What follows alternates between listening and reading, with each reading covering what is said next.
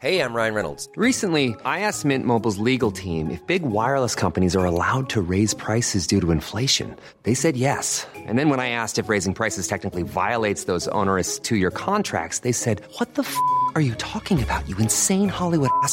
So to recap, we're cutting the price of Mint Unlimited from $30 a month to just $15 a month. Give it a try at mintmobile.com slash switch. $45 upfront for three months plus taxes and fees. Promo for new customers for limited time. Unlimited more than 40 gigabytes per month. Slows. Full terms at mintmobile.com.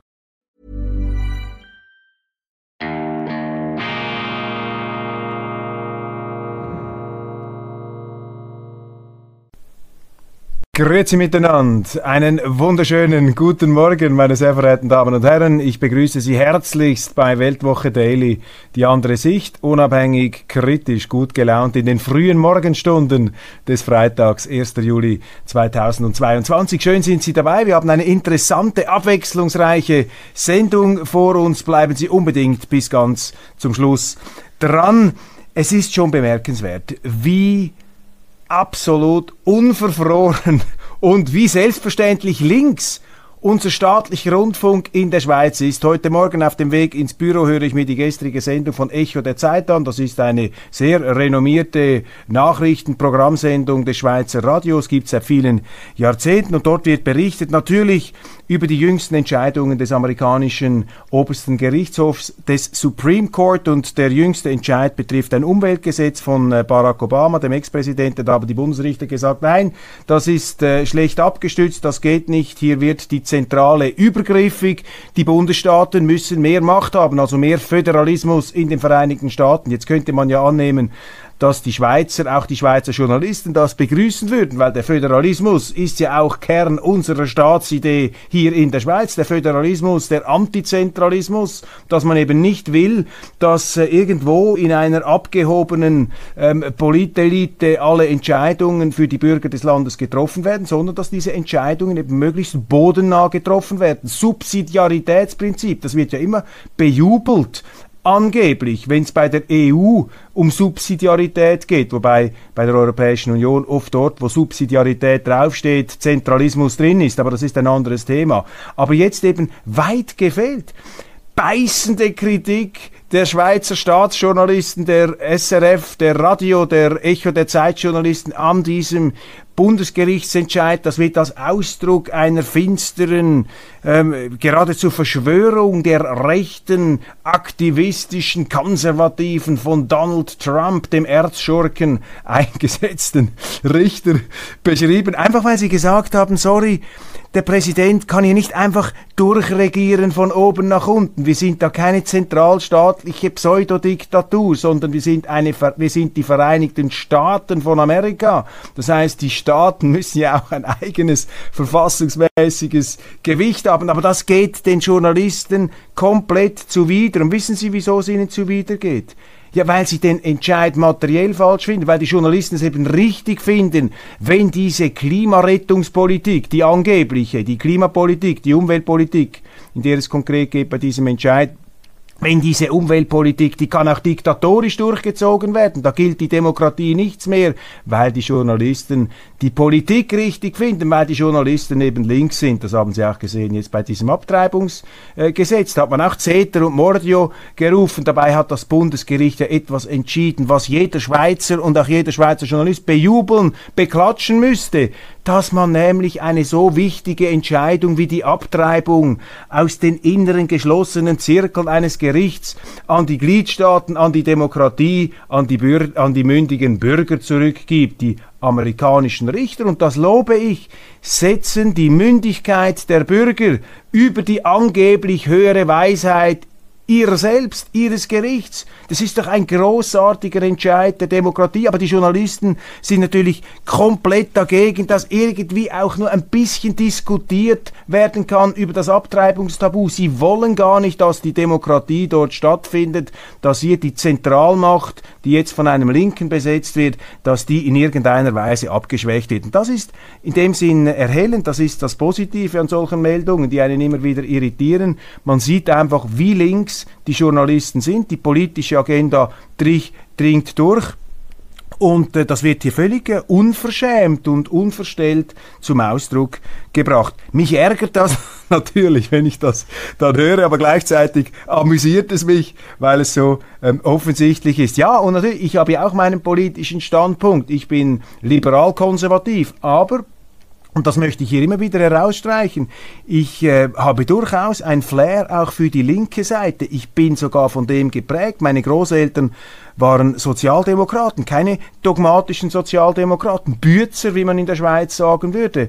Ähm, Leute, die mit beiden Beinen im Leben gestanden haben und äh, ja, und aus einer sozialdemokratischen, sozialen Sicht heraus ähm, die Politik betrachtet haben, aber nicht auf diese zum Teil sehr papierene und ideologische Art und Weise, wie das heute ähm, der Fall ist. Und ich habe auch Verständnis für diese Sichtweise. Ich habe mich im Zuge meines Universitätsstudiums natürlich intensiv äh, mit der linken Denkungsart auseinandergesetzt, ganz einfach deshalb, weil man in der Uni sehr stark mit diesem Denken konfrontiert wird, ob man es will oder äh, nicht.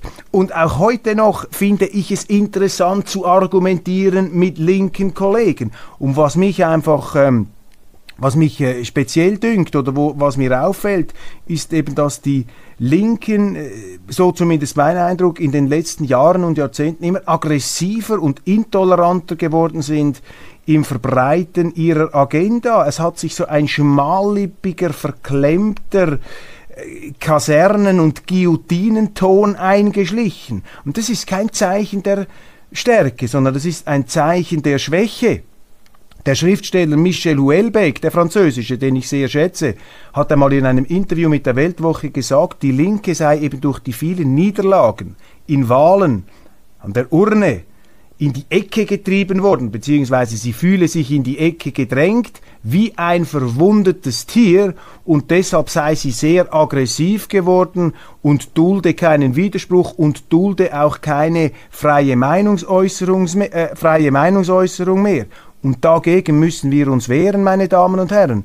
Nicht, weil das von links kommt, sondern weil die freie Meinungsäußerung in Gefahr ist und die darf von keiner Seite bedroht werden, auch nicht von rechts. Wenn die Rechten kommen und sagen, jetzt das darf nicht mehr gesagt werden oder wir haben eine Cancel Culture von rechts, dann bin ich der Erste, der dagegen auf die Barrikaden steigt. Aber jetzt haben wir sie eben von links. Und Cancel Culture, das ist immer ein Ausdruck von Diktatur, das ist ein Ausdruck von Schwäche, das ist ein Ausdruck von Verhärtung, das ist nicht ein Ausdruck von Souveränität. Und wenn wir beobachten, wo sich überall diese Cancel Culture, diese Intoleranz, diese ideologische Vereinseitigung ausbreitet, an unseren Universitäten, in unseren Medien, in wesentlichen Teilen der Politik, in wesentlichen Teilen der Behörden und der Verwaltung, Stichwort Gendersprache, das ist ja auch so eine Art äh, Sprachgefängnis und Denkgefängnis, in das man einen einsperren will, dann sehen wir, dass einfach wichtige Institutionen unseres Landes, nicht nur in der Schweiz, gefährdet sind,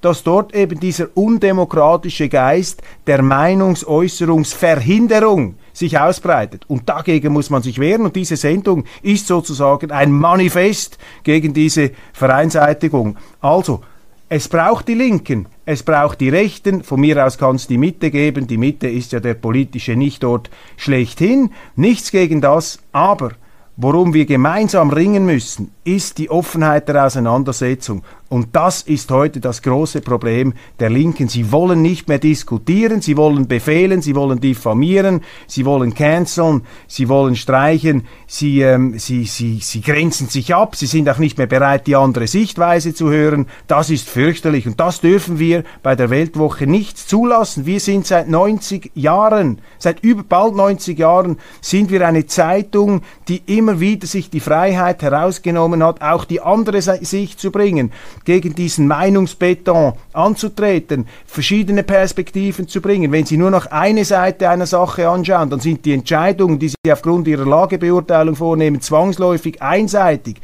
Das geht nicht. Meinungsvielfalt ist ein wesentlicher, vielleicht der wesentlichste Pfeiler der Demokratie und auch der klare Lackmustest, das Indiz dafür, ob Sie noch eine Demokratie haben. Wenn Sie nicht mehr frei diskutieren können, wenn Sie nicht mehr frei diskutieren dürfen, wenn Sie nicht mehr sagen können, was sie eigentlich denken, beziehungsweise nur noch unter Sanktionsandrohung, dann ist das keine Demokratie mehr, dann leben sie in einem alternativlosen Einheits- und Einfallsstaat.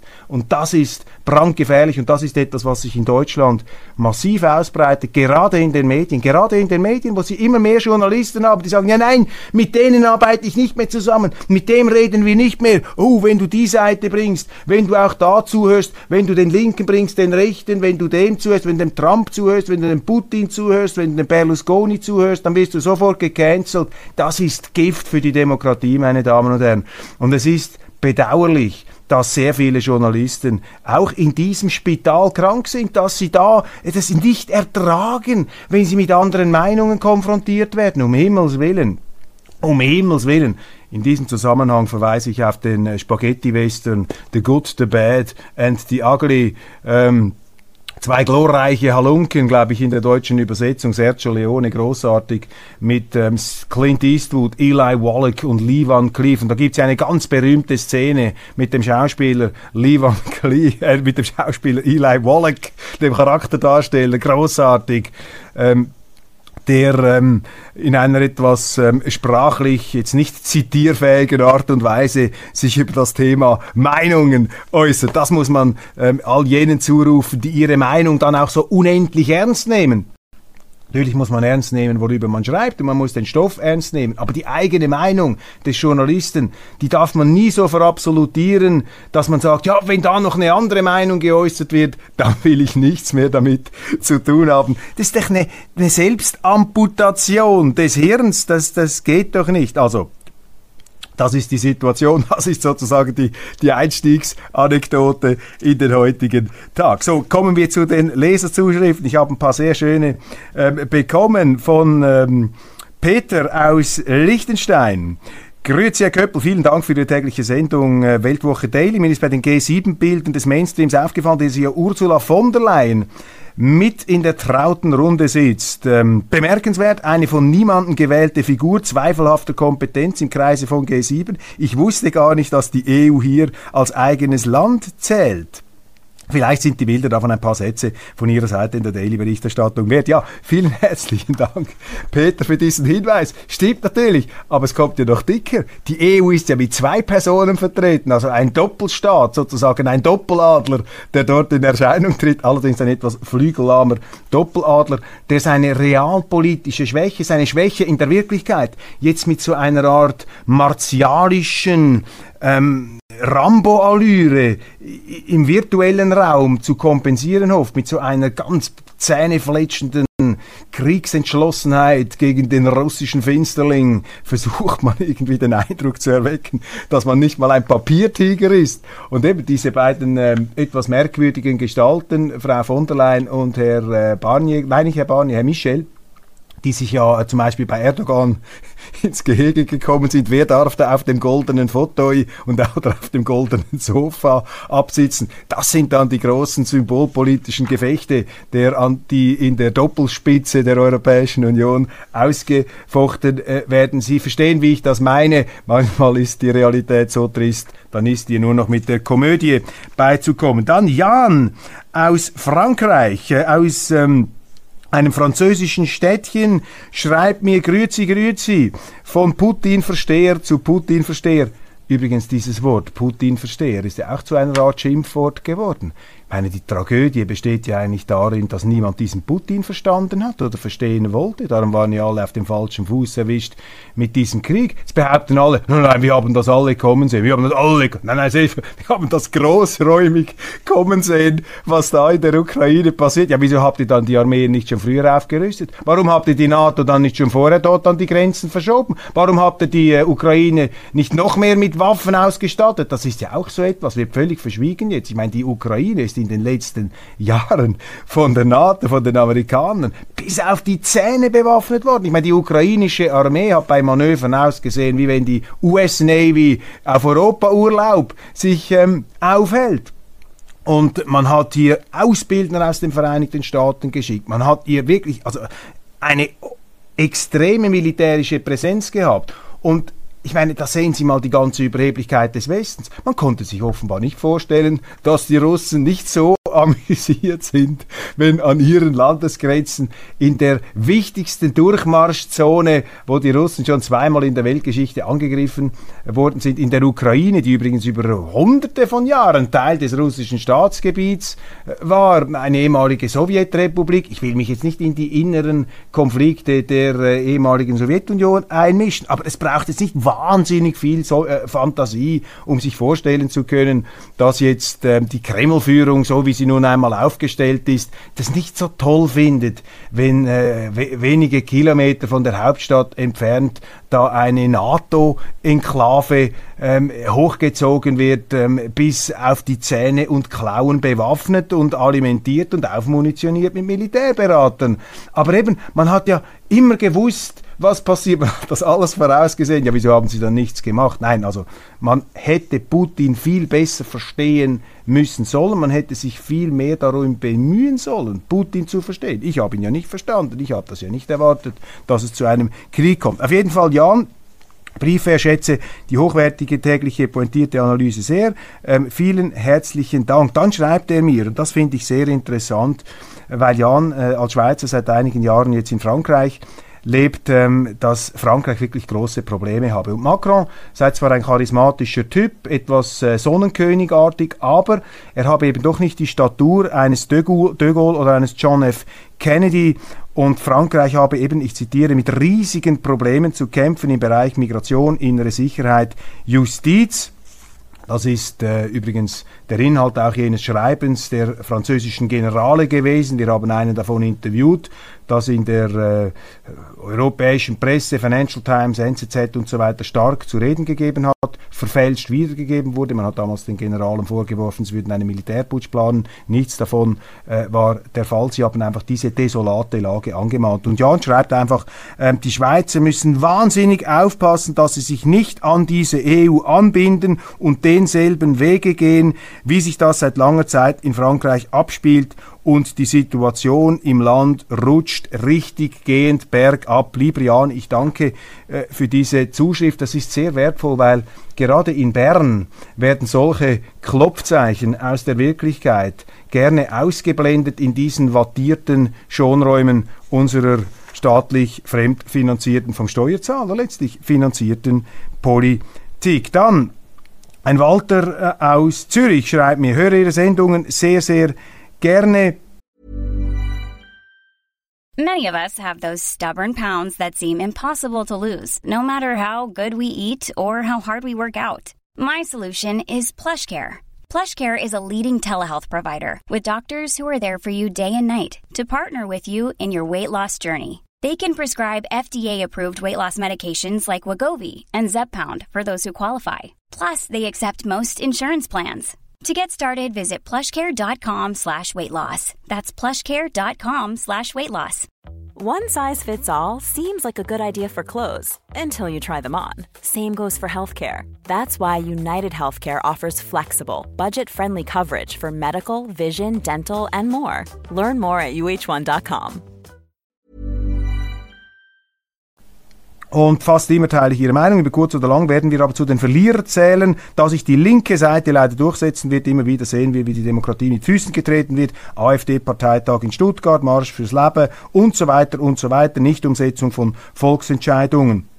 Was äh, ihn irritiert, ist auch die üppige ähm, soziale Ausstattung der Ukraine-Flüchtlinge in der Schweiz mit der Möglichkeit sogar AHV zu kassieren. Ich habe das gesagt, wenn Sie in die Schweiz kommen als ukrainischer Flüchtling, äh, haben Sie die Möglichkeit, äh, nach dem Pensionierungsalter eine AHV zu beziehen. Der Staat zahlt dann rückwirkend fünf Jahre für Sie ein und Sie können hier eine AHV beziehen. Das ist dann allerdings nicht ein riesiger Betrag. Das muss man hinzufügen. Das habe ich im damaligen Editor Editorial nicht geschrieben, also man darf das auch nicht dramatisieren, aber trotzdem, das bleibt so. Wir haben hier eine Art geöffneten Kühlschrank mit äh, Sozialleistungen, die angeboten werden sogenannten Schutzbefohlenen, die ja gar nicht permanente Flüchtlinge sein sollen, sondern nur vorübergehend Schutz suchen in der Schweiz, obwohl die Ukraine größtenteils vom Krieg nicht betroffen ist. Das muss man auch immer wieder äh, sagen. Und das empört nun zum Beispiel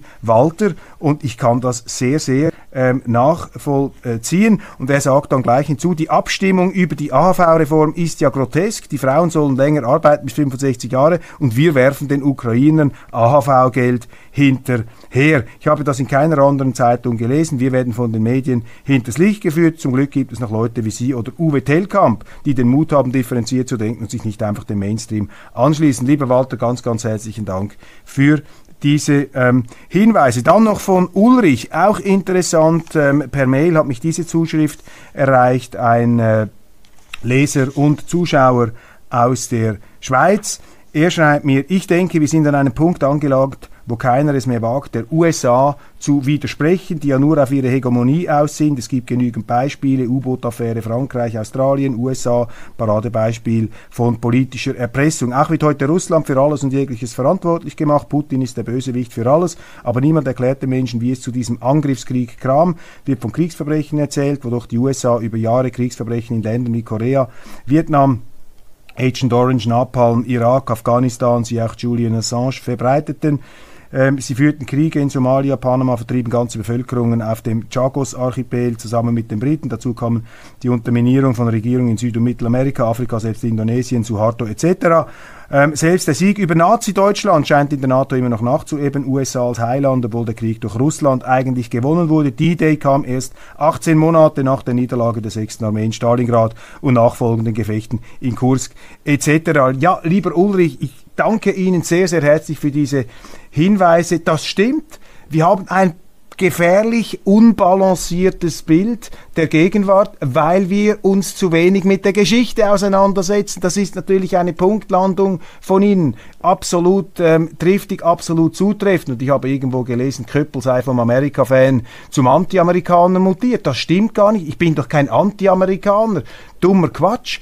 Aber äh, ich messe die Amerikaner an ihren eigenen Idealen, genauso wie ich unseren Staat an unseren rechtsstaatlichen Idealen, an den Fundamenten unserer Staatlichkeit messe. Und wenn wir hier eine Abweichung haben, dann ist es doch meine Aufgabe und mein Auftrag, zuerst einmal die eigene Seite zu kritisieren, bevor ich da mit ausgerolltem Zeigefinger immer auf, den, äh, auf die anderen äh, weise und da eben mich auch äh, quasi politisch gesund stoße am Feindbild Putin. Das ist nämlich noch der nächste Punkt, dass jetzt so viele Politiker, so viele Zeitungen, so viele Journalisten ähm, in einer Art Rausch der eingebildeten und angemaßten moralischen Überlegenheit sich sonnen, sich diesem Rausch hingegen, hingeben, reg regelrecht sturzbetroffen und sturzbetrunken sind äh, an dieser eben eingebildeten Gutheit, die sie da äh, theatralisch vorführen. Man packt also diesen Krieg, erklärt Putin zum Teufel und damit sich selber zum lieben Gott.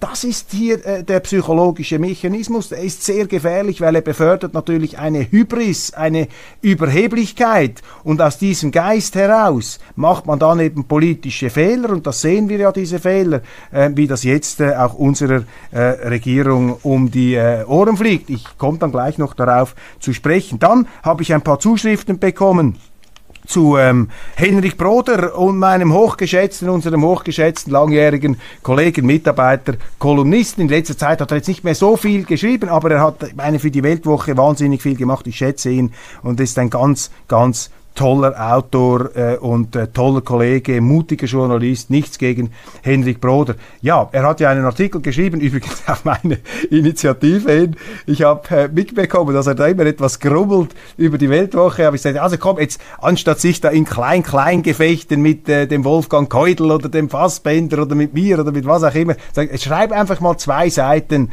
ähm, was die Weltwoche alles falsch macht im Ukraine-Krieg, was wir alles falsch beurteilen und führe uns schonungslos vor Augen, halte uns den Spiegel vor, wie verirrt wir sind und nicht abarbeiten an den Kleinen, an den quasi Mitarbeitern, sondern du gehst auf mich direkt los, da, hier, ich bin ja da, der äh, große, der große schnarchende Elefant in der Mitte des Raums.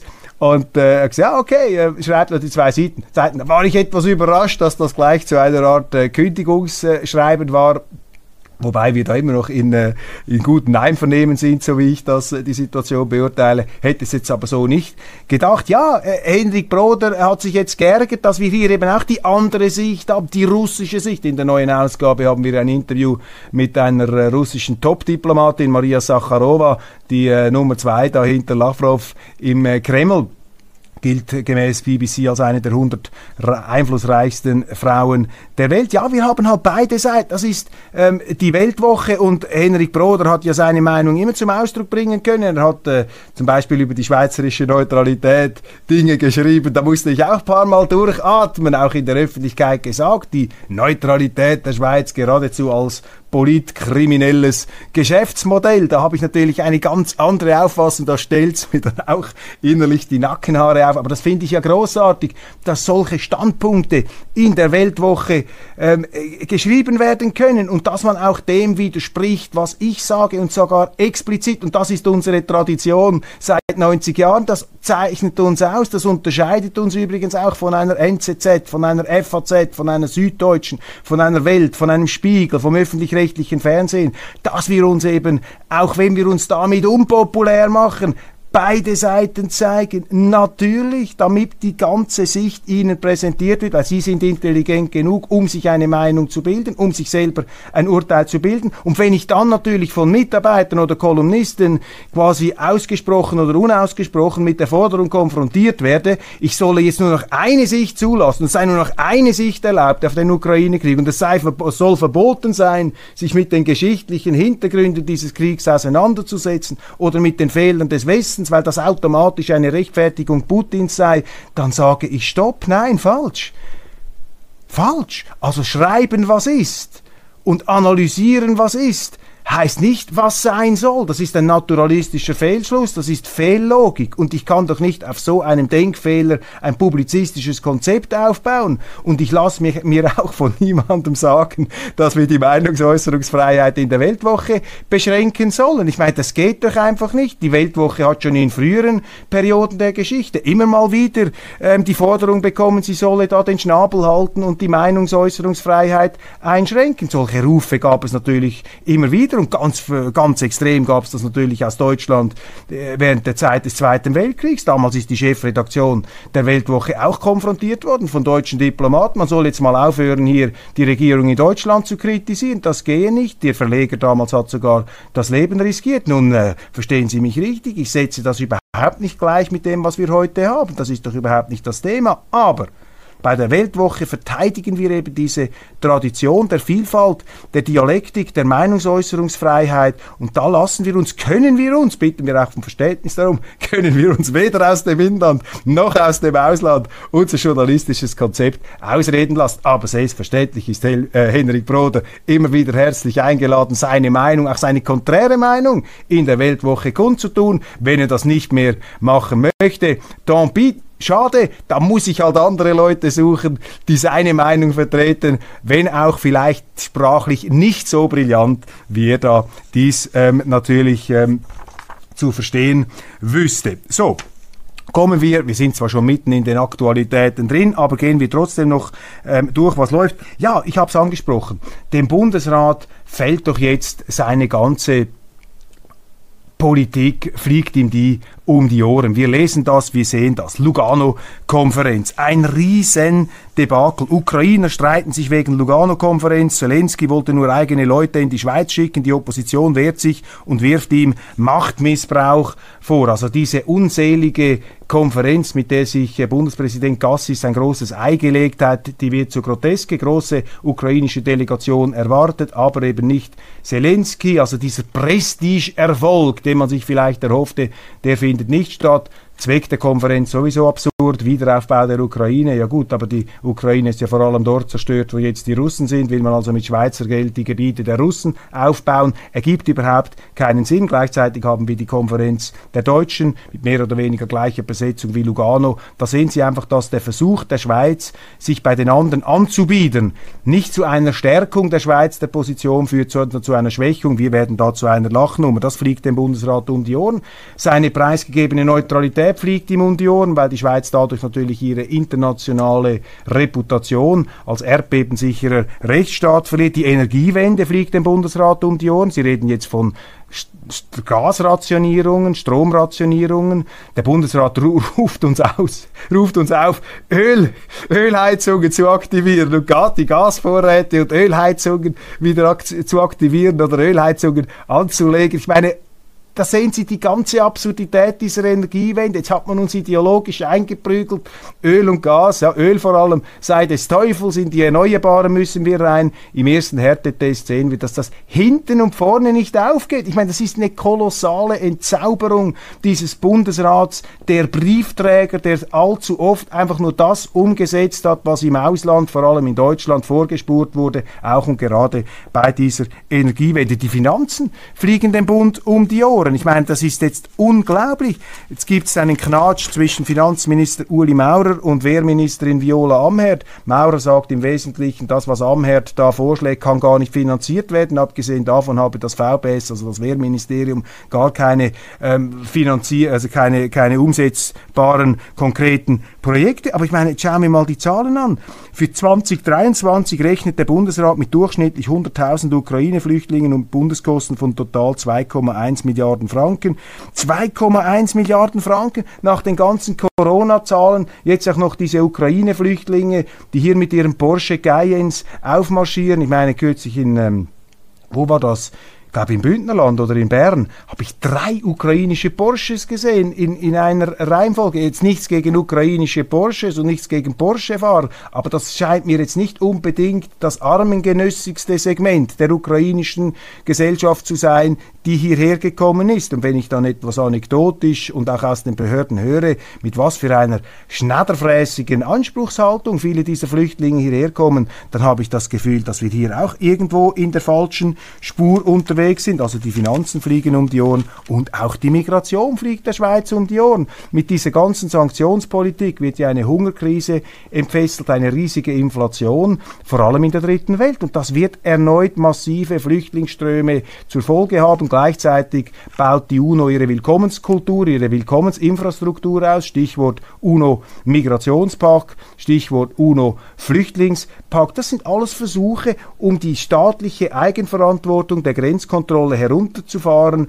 äh, zu opfern auf diesem Altar des Internationalismus, wo alle für alles verantwortlich sind und niemand für etwas und wo man vor allem nichts mehr kontrollieren kann.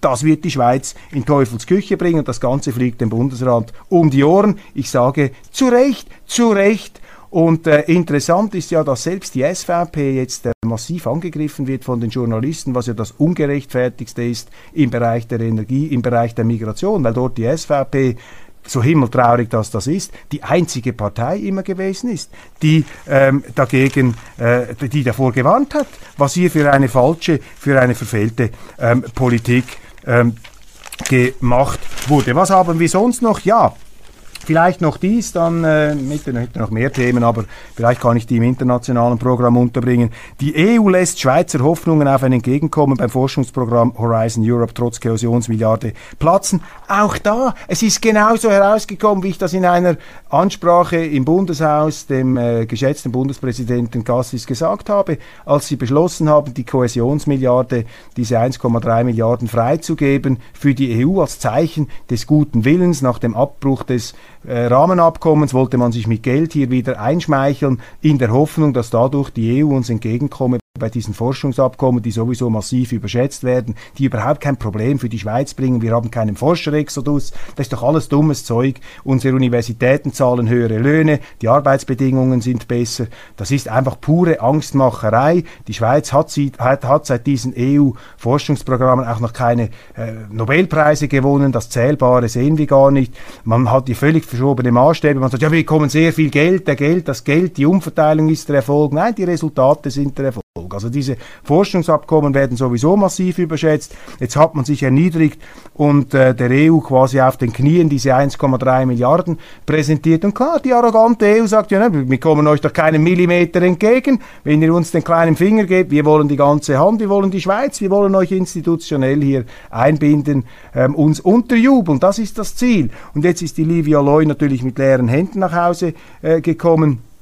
Aber ähm, Selbstverständlich äh, ja, wird das jetzt nicht zu einer Neubeurteilung ähm, da der Situation führen. Was mir noch aufgefallen ist, sie hat gesagt, ähm, mit dieser Milliarde habe man gezeigt in der EU, dass die Schweiz ein verlässlicher Partner ist. Also Entschuldigung, die Schweiz ist eines der verlässlichsten Länder der Welt. In letzter Zeit allerdings äh, weniger verlässlich geworden, weil man eben eins zu eins diese unverlässliche, quecksilbrige EU-Politik da einfach copy-paste-mäßig sich zu eigen gemacht hat. Aber wenn die Schweiz bei sich selber geblieben wäre, dann ist sie so verlässlich. Wir sind übrigens auch eines der friedlichsten Länder äh, der, der Welt. Wir haben seit über 500 Jahren keinen Krieg mehr angefangen. Das sind einfach Dinge, die man da in dieser äh, Außenwirkung verpasst. Ich habe noch einen Gedanken vergessen bei der Energie Energiepolitik, da hat der Tagesanzeiger eben jetzt die SVP als äh, ja, Polpartei kritisiert. Die SVP könne da keine Lösungen bringen, weil man immer noch über Kernkraftwerke und so nachdenke. Das ist doch einfach eine Frechheit. Die SVP von Anfang an die glaubwürdigste Partei in der Schweiz und ich sage das als jemand, der auch Kritisches über die SVP sagt, aber in diesem Punkt war sie wirklich absolut glaubwürdig. Energiepolitik man hat die Energiewende bekämpft, man hat immer gesagt, dass das ein Fehler ist, aber das können die Medien eben nicht zugeben. Das bringt uns wieder an den Anfang, weil sie systematisch links sind. Und bei der Migrationspolitik haben sie das Gleiche und bei der EU-Politik auch.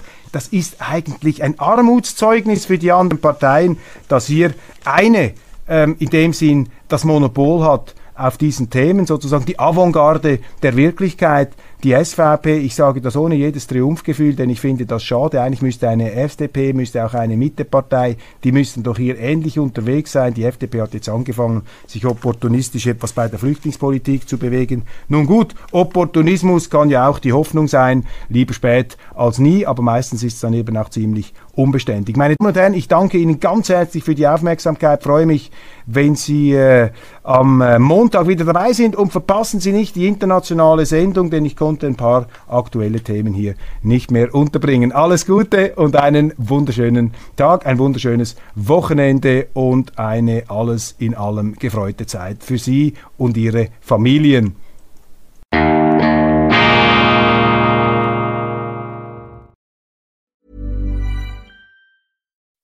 When you make decisions for your company, you look for the no-brainers. If you have a lot of mailing to do, stamps.com is the ultimate no-brainer. Use the stamps.com mobile app to mail everything you need to keep your business running with up to 89% off USPS and UPS. Make the same no-brainer decision as over 1 million other businesses with stamps.com. Use code program for a special offer. That's stamps.com, code program.